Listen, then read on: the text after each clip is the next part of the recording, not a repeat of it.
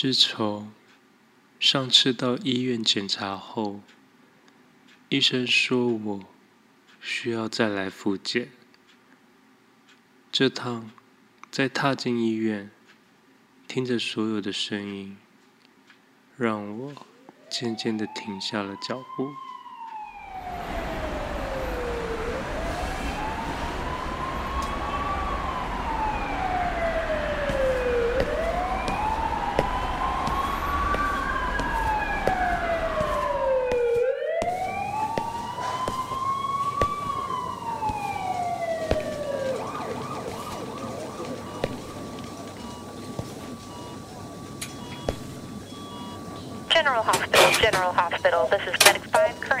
To your facility, ETA of about 10 minutes.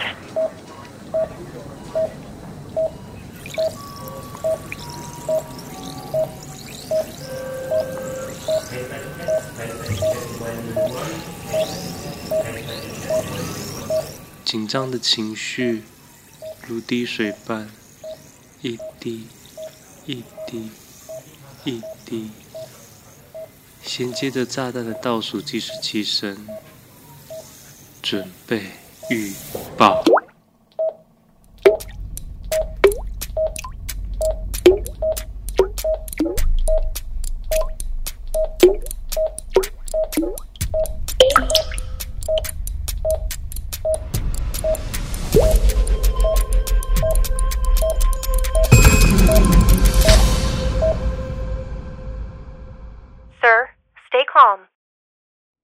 我是 D 李，欢迎收听我的朋友会客室。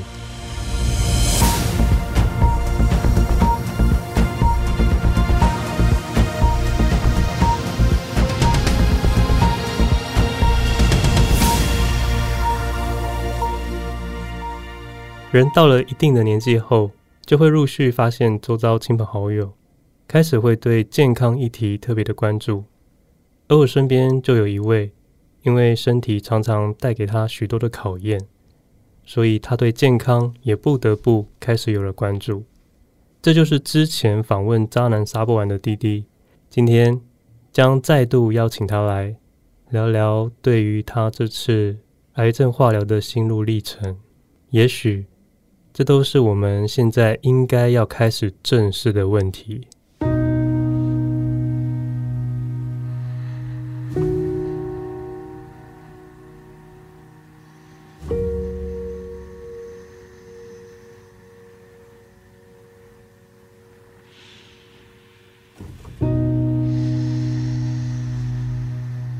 Hello，我是 D 李。前面有提到今天的主题，而我今天其实一直就想要找弟弟来聊这个话题。大家对于癌症应该都很常听见，但是又非常的陌生。化疗又是怎么样的过程？该经历什么样的阶段？而心情上又是怎么样的转变呢？你要不要跟大家打声招呼？嗨，又是我。目前滴滴是乳癌正在化疗的阶段，那想要问你一下，说你的是初期还是？是说你发现乳癌的时候，它是不是会有分不同的时期，对，对不对？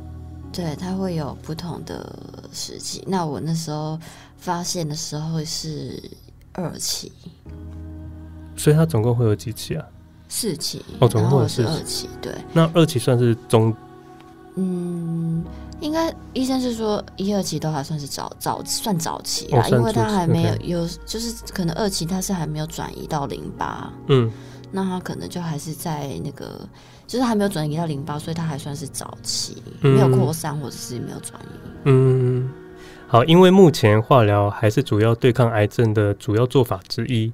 那那时候医生有没有建议你除了化疗之外，有没有其他的做法？嗯，其实也没有，因为因为其实治疗啦，它有很多种方式，而且现在医疗很进步嘛，嗯，所以每一种癌症都会有很多的方式，看很多的药可以选择，嗯，那那时候因为我是乳癌，所以我比较知道说乳癌的状态是什么，而其他癌症我就不讲了，嗯，那针对因为乳癌，就是它还是会有分不同种类的癌细胞，嗯，譬如说。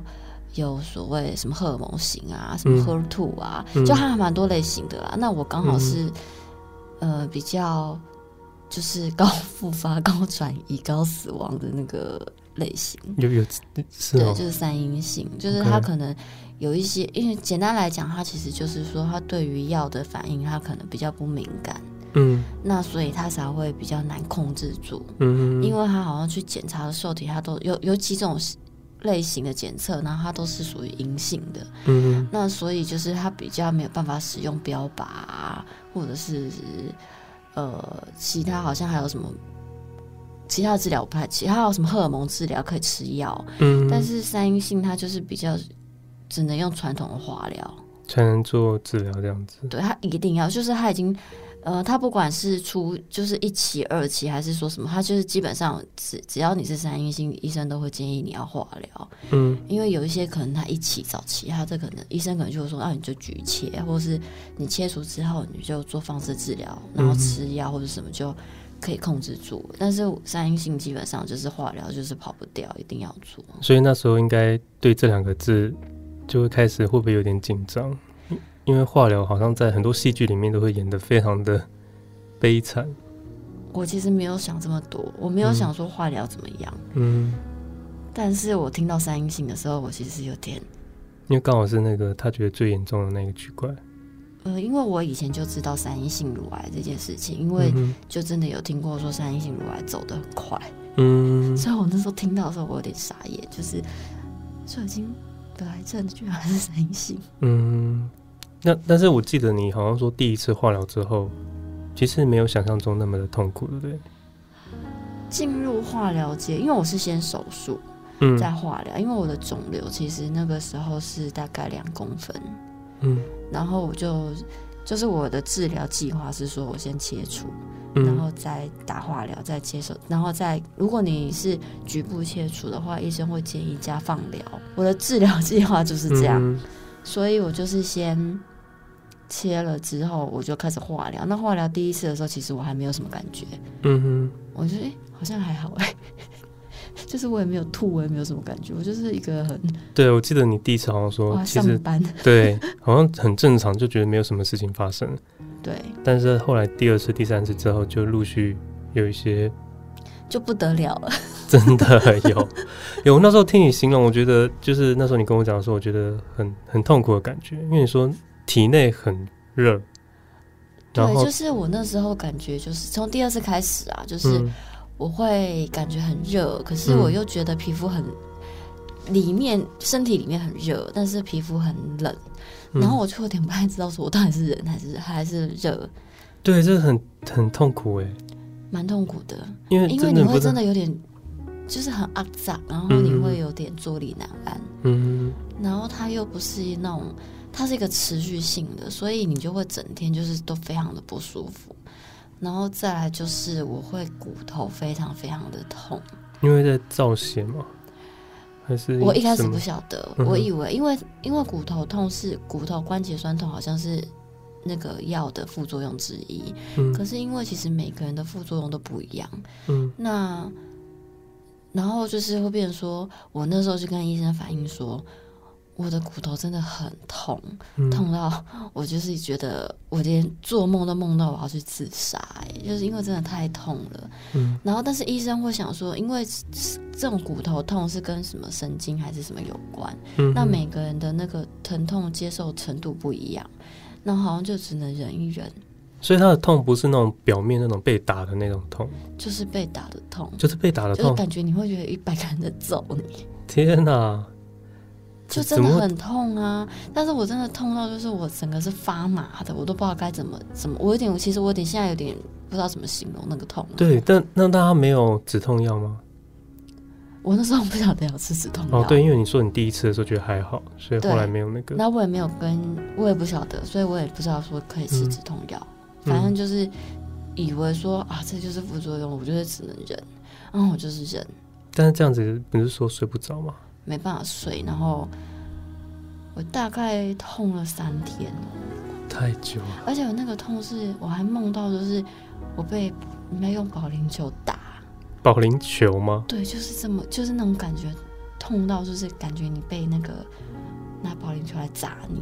那它痛的部分是全身都痛，还是就针对是胸部的那？没有，不是完全不是胸部，就是我的脊椎。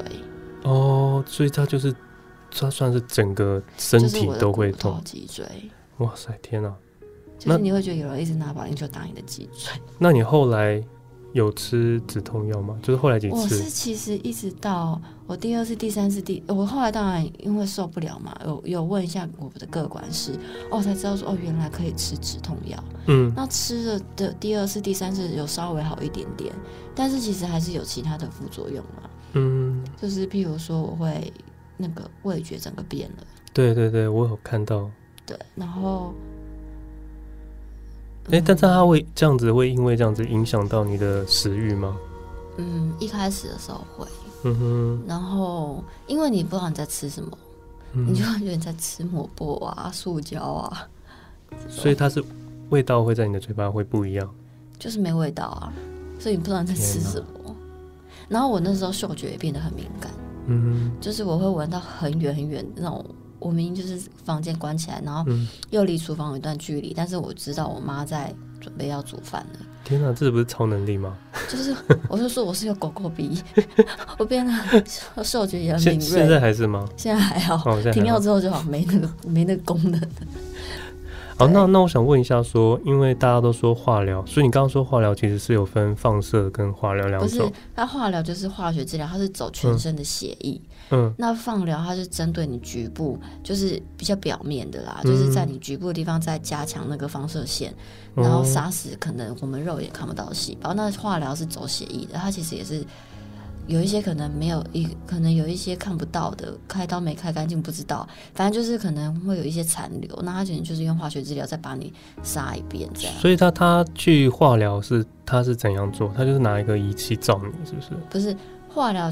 化放射线治疗就是用照的，照的，就像 X 光或者什么那种放，嗯、就是照照局部。嗯，那化疗它就是用打打打药啊。哦，它就打药打进去，像打针这样子。对，但是我有装了一个在锁骨这边装了一个人工血管，因为可能打手手的血管可能会比较堵刺激还是什么，所以通常就会有装人工血管。哦。哦，那那那这样子疗程其实应该是很快的，对？什么叫很？就是如果你去的话，他就是帮你打，比如说打几管这样子。不是，他就是像吊点滴一样。哦，就是整个这样子要把它打完。对，但是因为打的速度可能会跟，就像打点滴嘛，有快有慢啊，就是看你的承受度啊。嗯。那基本上，嗯、呃，就是大概打看也是看药啦，有的两个小时，有的三个小时，这样不一定。那放射呢？放射的时间大概一个疗程会多久？哦，像我就三一性嘛，所以我就要照很、嗯、可能比一般多次。嗯，我就我我照了，我要整整个照完要二十八次，可是我就是每天跑医院照，可是每一次照大概只有五分钟。哦，可是你就是，有，就是车程，嗯，会比较辛苦一点。但是因为你要每天疗程完之后，你是可以马上正常的走路，这样子都不会有什么。头晕目眩或者什么其他的一些症状？哎、欸，我没有哎、欸，我目前没有，哦、因为我现在已经照到二十八嘛，我剩五二十，我已经照了二十三次了。嗯，但是我我觉得连皮肤看起来都还好，嗯，就是没有特别像有些人可能不知道第几次二十次吧，嗯，他就开始很黑，黑，就很像晒晒伤很黑，哦、超黑搭这样子。哦、然后有一些可能会痒脱血，然后有一些可能还会。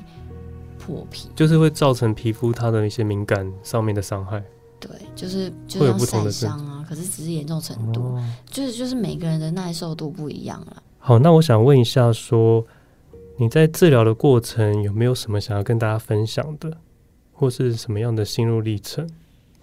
我那个时候就是疗化疗的疗程是两种药，那总共是八次，等于各四次。那我在第一个阶段，我不是说。我打小红梅嘛的的的时候，我就是骨头很痛，嗯，但是我一直痛到第五次，然后我刚好第五次在化疗打完，然后我休息的期间，我去追踪其他的科，嗯，就有验血，嗯，然后就是意外发现说我的白血球呢到了六万多，一般的白血球正常是四千到一万，正常人，所以爆高，对，我到六万，嗯，然后我是去验血。然后发被发被被被发现说怎么我会这么有异常，嗯哼哼，然后医生就赶快把我叫回去医院，然后就开始要我住院，因为这个太恐怖了，他们想要找原因，嗯哼，然后可是因为那时候也还不太确定是为什么，然后我就是只能在医院打水，嗯，就是想办法要让我的血球往下掉，掉到正常这样，嗯，因为一般。打了化疗啊，是你的血球会往下掉的，嗯、是怕你不够，所以你才打那个小白针。嗯哼哼，就是有一个什么长效型的白血球针这样。嗯、但是不晓得为什么我打了这个白血球针之后，可以我的血球升到这么这么夸张。嗯。然后后来就是，反正我那时候就住院，大概住了三四天吧。嗯。然后我就每天打水，每天打水，然后大概两两天抽一次，抽一次血。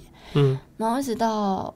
第三四天的话，会还有会诊那个血液肿瘤科，嗯，然后反正那个时候医生就是有帮我，呃，除了打水之外，还有帮我做一些检查。我觉得最恐怖的检查是他们要他们要抽我的骨髓，嗯哼，他们要去看说，要先排除我不是白血病。天啊，抽骨髓这个我知道听起来就很痛的东西。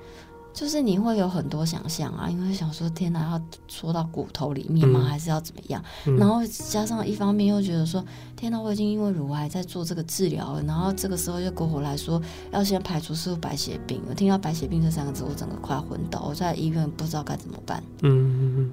但是你也没办法，你就是只能做。嗯。然后我觉得比较煎熬的是等待。嗯。因为我那时候就是，然后他们就把我推到那个。反正就是做检测嘛，然后开始从、嗯、就是从我的后面，呃，等于尾椎旁边那边做，嗯、就是要取那个骨髓啊。嗯、我我是看不到，但是我有感觉。但是其实还好，没有想象中的痛，那个过程没有想象中的痛。嗯、我觉得比较恐怖的就是等待报告，嗯、然后还好，就是其实不是不是白血病啊，嗯、就是我可能对那个小白针过敏，嗯、就是。导致我的那个血血球就是异常增生嘛，嗯、就是增加太多，但是都是没有用的，嗯、哼。所以我才想到说，哦，原来我第二次开始骨头会这么痛，应该就是这个小白针的关系，嗯、因为他就是很努力的在帮我工作，帮我造血，帮我造血球，嗯、哼。所以我就是很痛很痛很痛，就就是真的不是不是就不是因为化疗的药物痛，是因为那个血球真的让我很痛，嗯哼然后后来医生就不太敢让我打血血球针，嗯、然后所以我到六七六七八后最后三次化疗，我就是要很小心的注意感染问题啊，然后要怎么小心啊？就是我要，比如说我吃完东西，我要马上刷牙，嗯，我要保持我口腔干净清洁，嗯、然后我绝对不能。吃到生的，嗯，对，本来就不行，但是我就会更小心，嗯、然后什么东西都要烫过，嗯，就是那个用用具要烫过，就是我会很小心很小心，然后我就尽量不出门。有生的，就是包含说像生菜沙拉这种也都是算生的，水果也算是生的吧？就是有带皮的都不，吃，嗯，OK。然后就连那个外面面摊，虽然他有有在烫过一些小菜，嗯，但是他放那些放，好像可能你不知道他放多久，嗯。我也不吃，嗯，就是你有点怀疑的，你都不吃，嗯，你不吃，或者是你不知道那个来源是什么的，你也不吃，所以就是，而且我就几乎都待在家里，嗯，这样我才平安的度过，就是那三次，因为你会很害怕你血球掉啊，嗯、但殊不知我的血球就是掉了，它，它也没有像有些人掉到可能个十呃十位数，嗯，那就真的很危险，嗯哼哼，那还好我我觉得没有啦，但是就是。前面也痛苦很，也痛了很多次了，才知道原来是因为这样。嗯、所以有因为这样子，觉得自己以后好了以后，要真的要很正常的作息。其实我我我我觉得就是生病啊，我觉得真的是磨练一个人的心智哎、欸。嗯。我觉我不晓得乐观的人是怎么样，但是我不是那一种会随时安慰自己的人。我觉得现在就是。我现在就是遇到这个东西，我就是有点过不去。我就心，我觉得心理压力很大。我你说你现在吗？现在过不去吗？还是会有一点。但是我在治疗那段期间，我其实是最严重的。嗯、但是我不是一直在问自己为什么得，我我我反而是我是害怕，我现在这么痛苦的做这个治疗，嗯，真的能控制住吗？真的会把效果留住吗？对，其实我是在怀疑这件事情。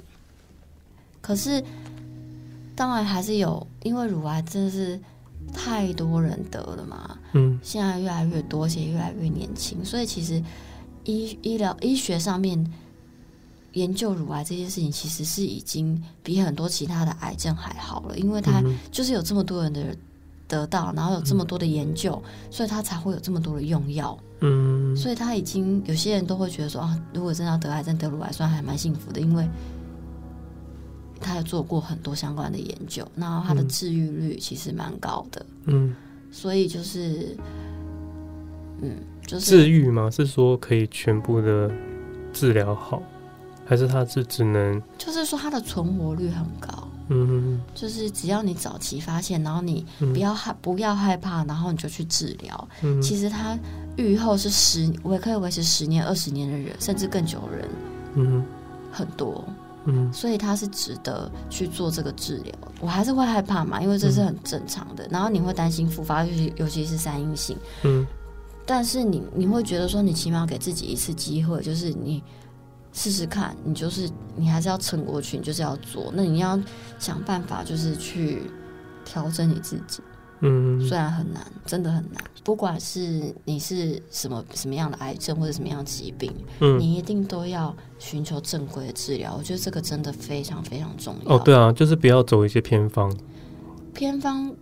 不能说它完全没有，因但是我们没有根据。嗯，但是你一定要先走正规的，那剩下的你要怎么做？我觉得那个没有办法阻止，但是你不能在一开始的时候你完全不听正规的治疗。嗯，因为有些人会觉得说西医就是，哦，像化疗，它就是会帮你杀光你所有，你会很怎么样？你会整个不行或者什么？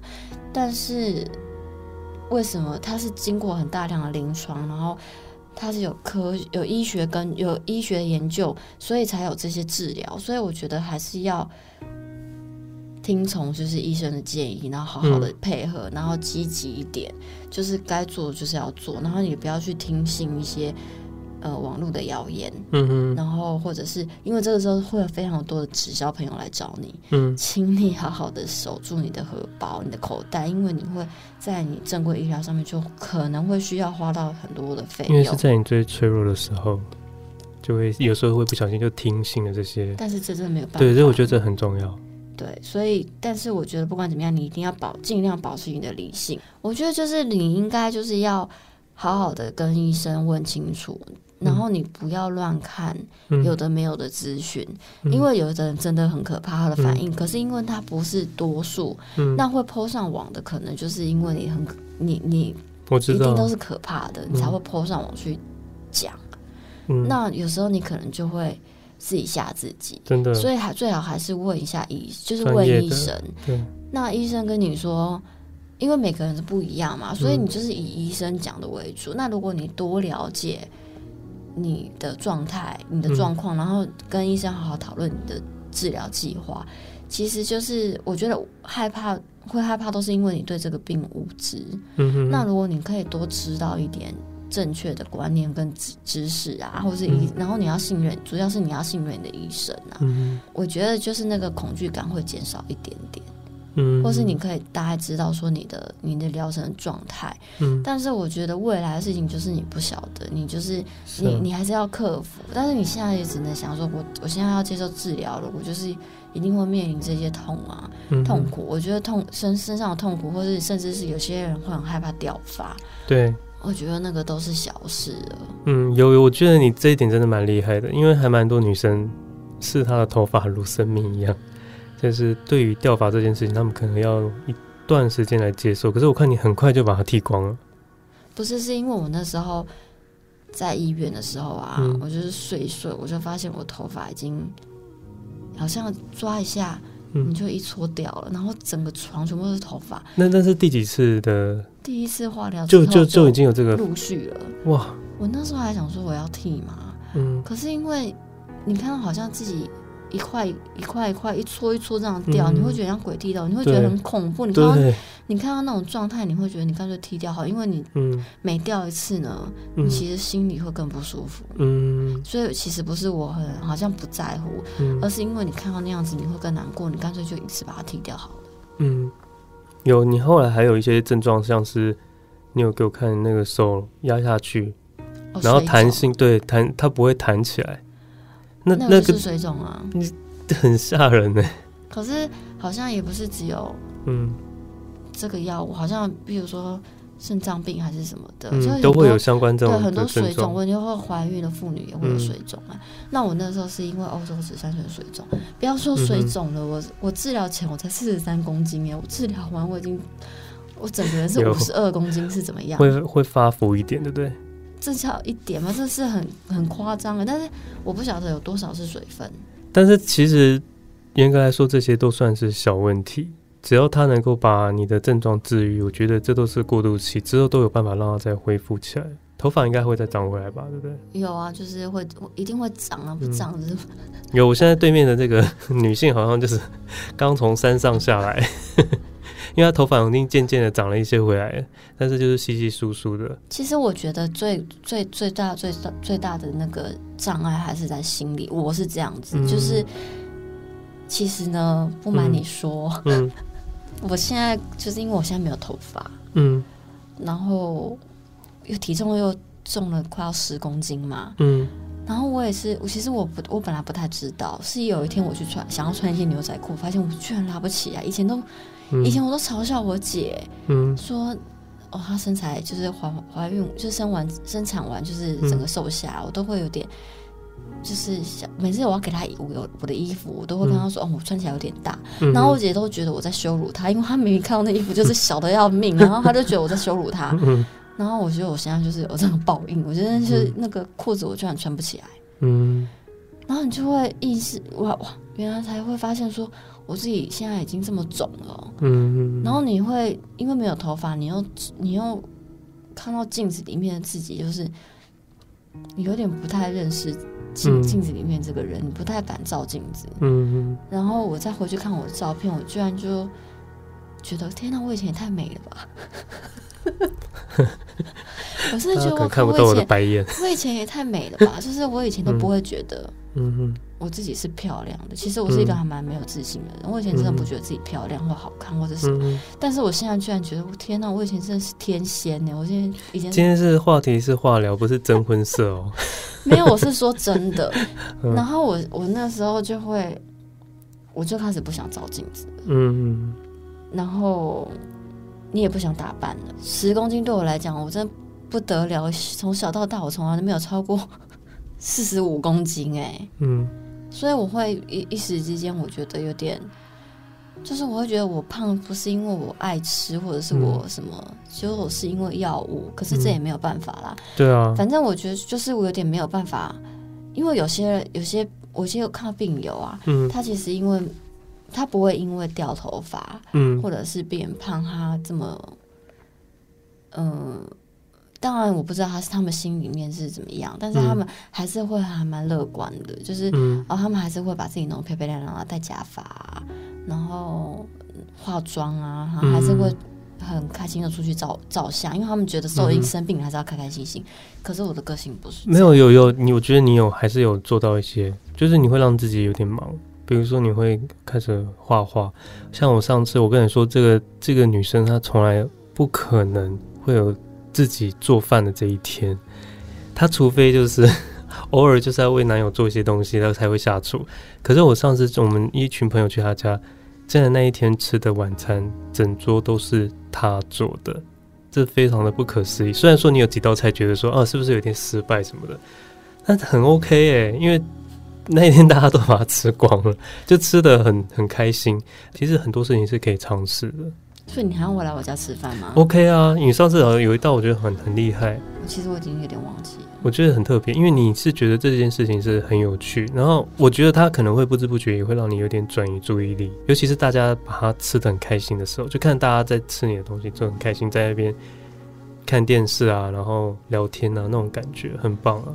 其实那那个我生病的时候，其实来看我的人不多，嗯，因为其实我也没有很公开的跟大家讲，嗯，然后，呃，所以就是可能你们比较亲亲近的人，然后我亲近的人也不多，嗯，所以亲近的人来看我，我都会觉得很开心，嗯，嗯，然后就是因为我不是一个主会主动说，嗯、呃，我需要什么的那种个性，嗯。嗯所以通常都是你们说要来看我，我就会说，我才会说好，我不会一直叫你们，就是强迫你们来。嗯，那那个时候我记得，我觉得以前都没有觉得一天的时间这么长哦。嗯，但是我生病之后，因为化疗没有办法出，没有出门或什么的，我真的觉得一天好像好几天在用。嗯，我每天醒来，我就是痛，嗯，然后我也不知道我要干嘛。嗯哼哼。我就是完全就是有些人会出去走一走，或是干嘛的。嗯、我真的完全不想出门哎，嗯、我就是躲在家里。有，我相信啊，因为那种心情，其实有时候出门还是要心情好的时候才会想出去，心情不好的时候反而只会想要窝在家里。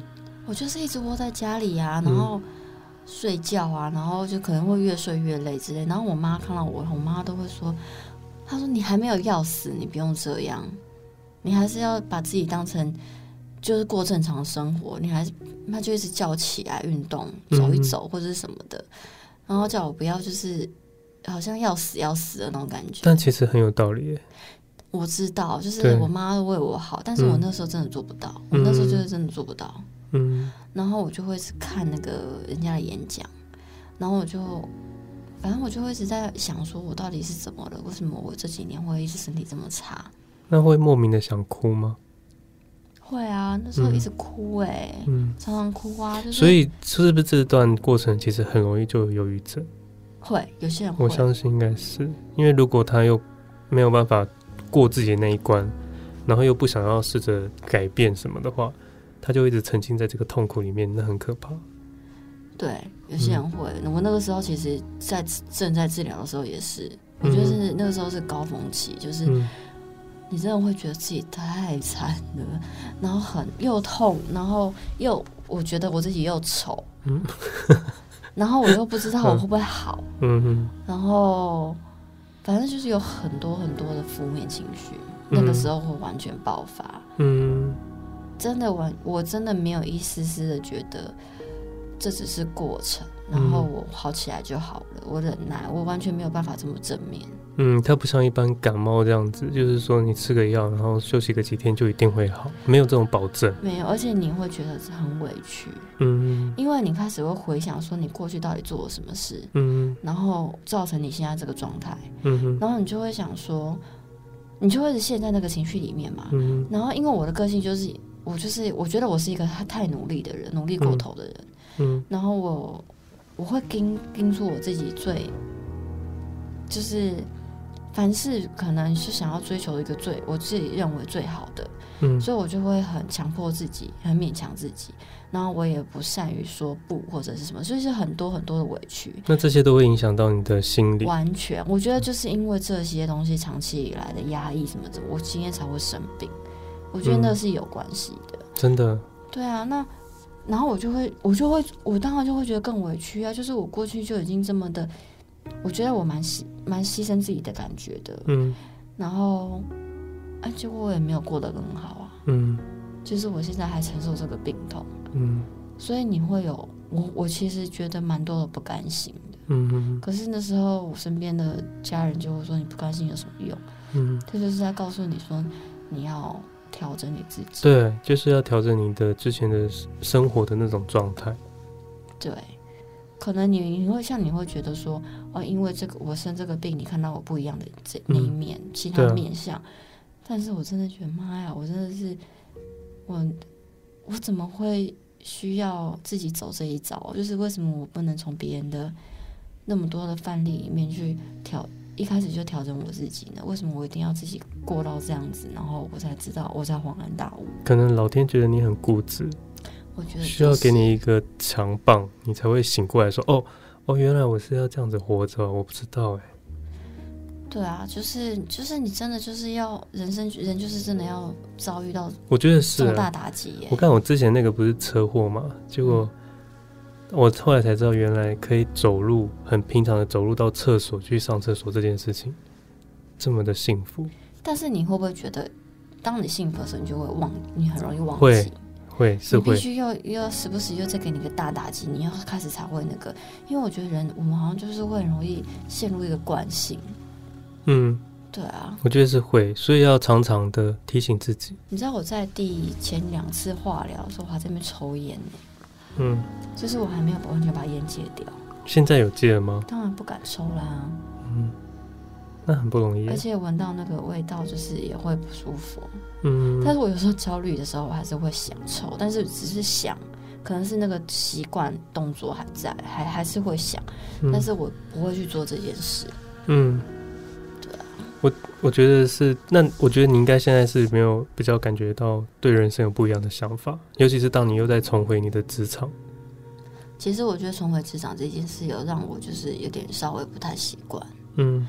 然后你会，因为虽然我休息了这半年，嗯，化疗大概半年到了，嗯，可能半年八八个月左右吧，嗯，我的疗程是这样，但是其实这这个这这个中间虽然没有工作，但是那不算是真的休息，因为你是很人是很不舒服的，当然了，对啊，所以反而是更累的，嗯，然后我就回去上班了，因为我也。有点害怕，就是因为你都没有事做嘛，然后你又这么久，嗯，然后你又不是出去玩，你就是每天跟这些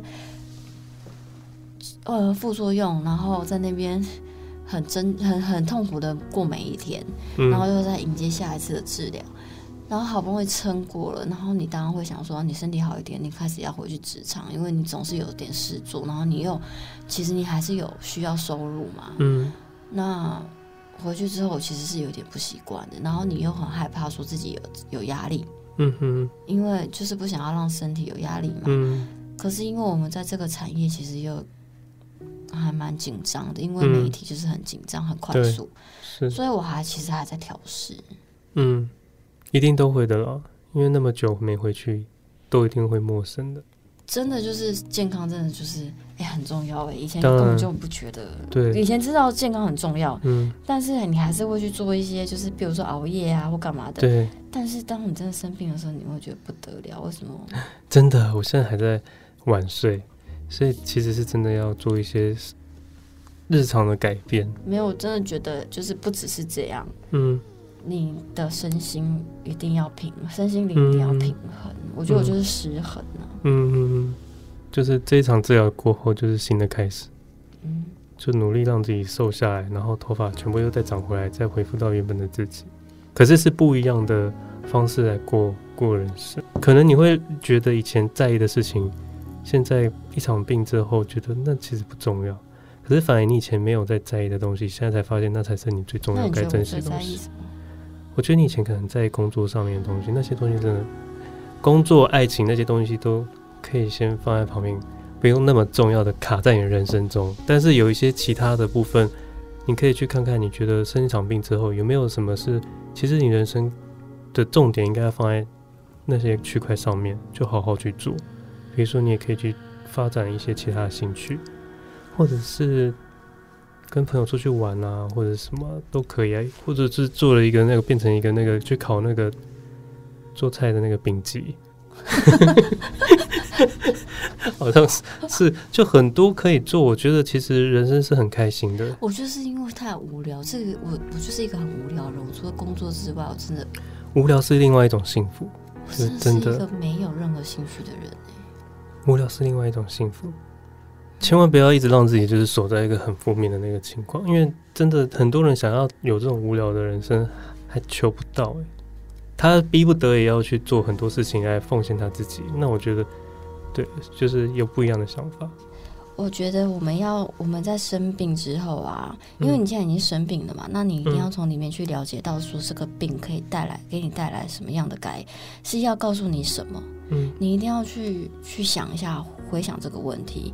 然后你你才有可能在你生病之后去有不一样的生活方式。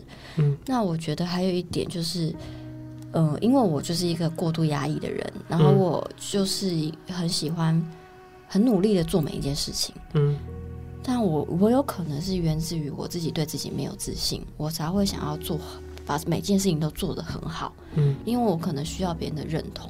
那、嗯、我觉得这就是在告诉我说，嗯、呃，我必须要去找出我原生的问题是什么。嗯，那我觉得每个人其实不一定要靠生病才能去了解到自己。嗯，我觉得。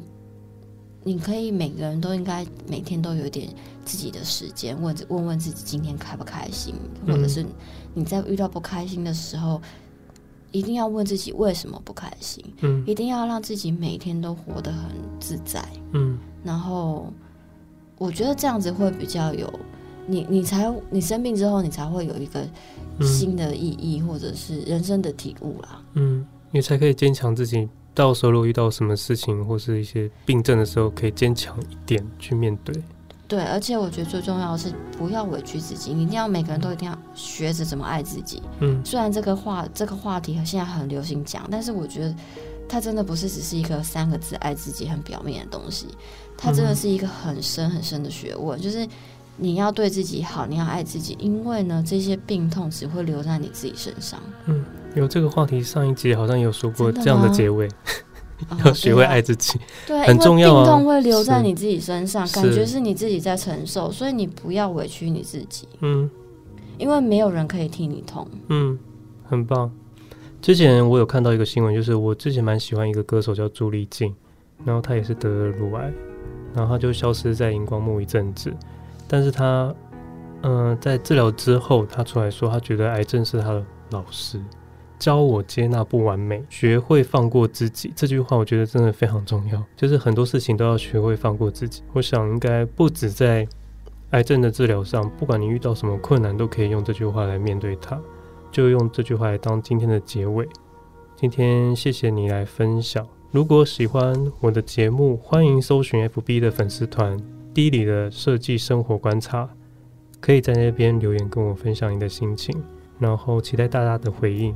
我们下周空中见喽，拜拜。